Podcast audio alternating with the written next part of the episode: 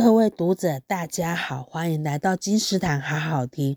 今天要为你介绍的作者是杨富敏的书，由皇冠文化出版。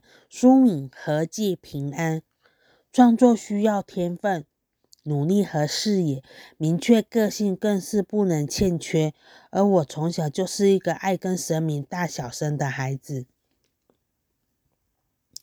何济平安是作者在大疫之年写下的最新创作集结，也是他第八本书。从书名到数字都很吉祥喜气，有福气。在这本新书里，他用很活很跳、风格鲜明的文字写台湾在地的乡俗，铺陈喧闹的浪漫景色，又张着一双孩子的眼睛，试图形容眼前的虚与实、利与美。癫狂与情的此刻，老雷都要开戏了，鞭炮声就要燃起了，背景是锣鼓声响，铿铿锵锵，活泼乱掉的杨富敏是最佳的引路的，带领我们穿街走巷，横冲直撞，大开眼界。看描绘老人如何养成他对时间的空间和特殊感知。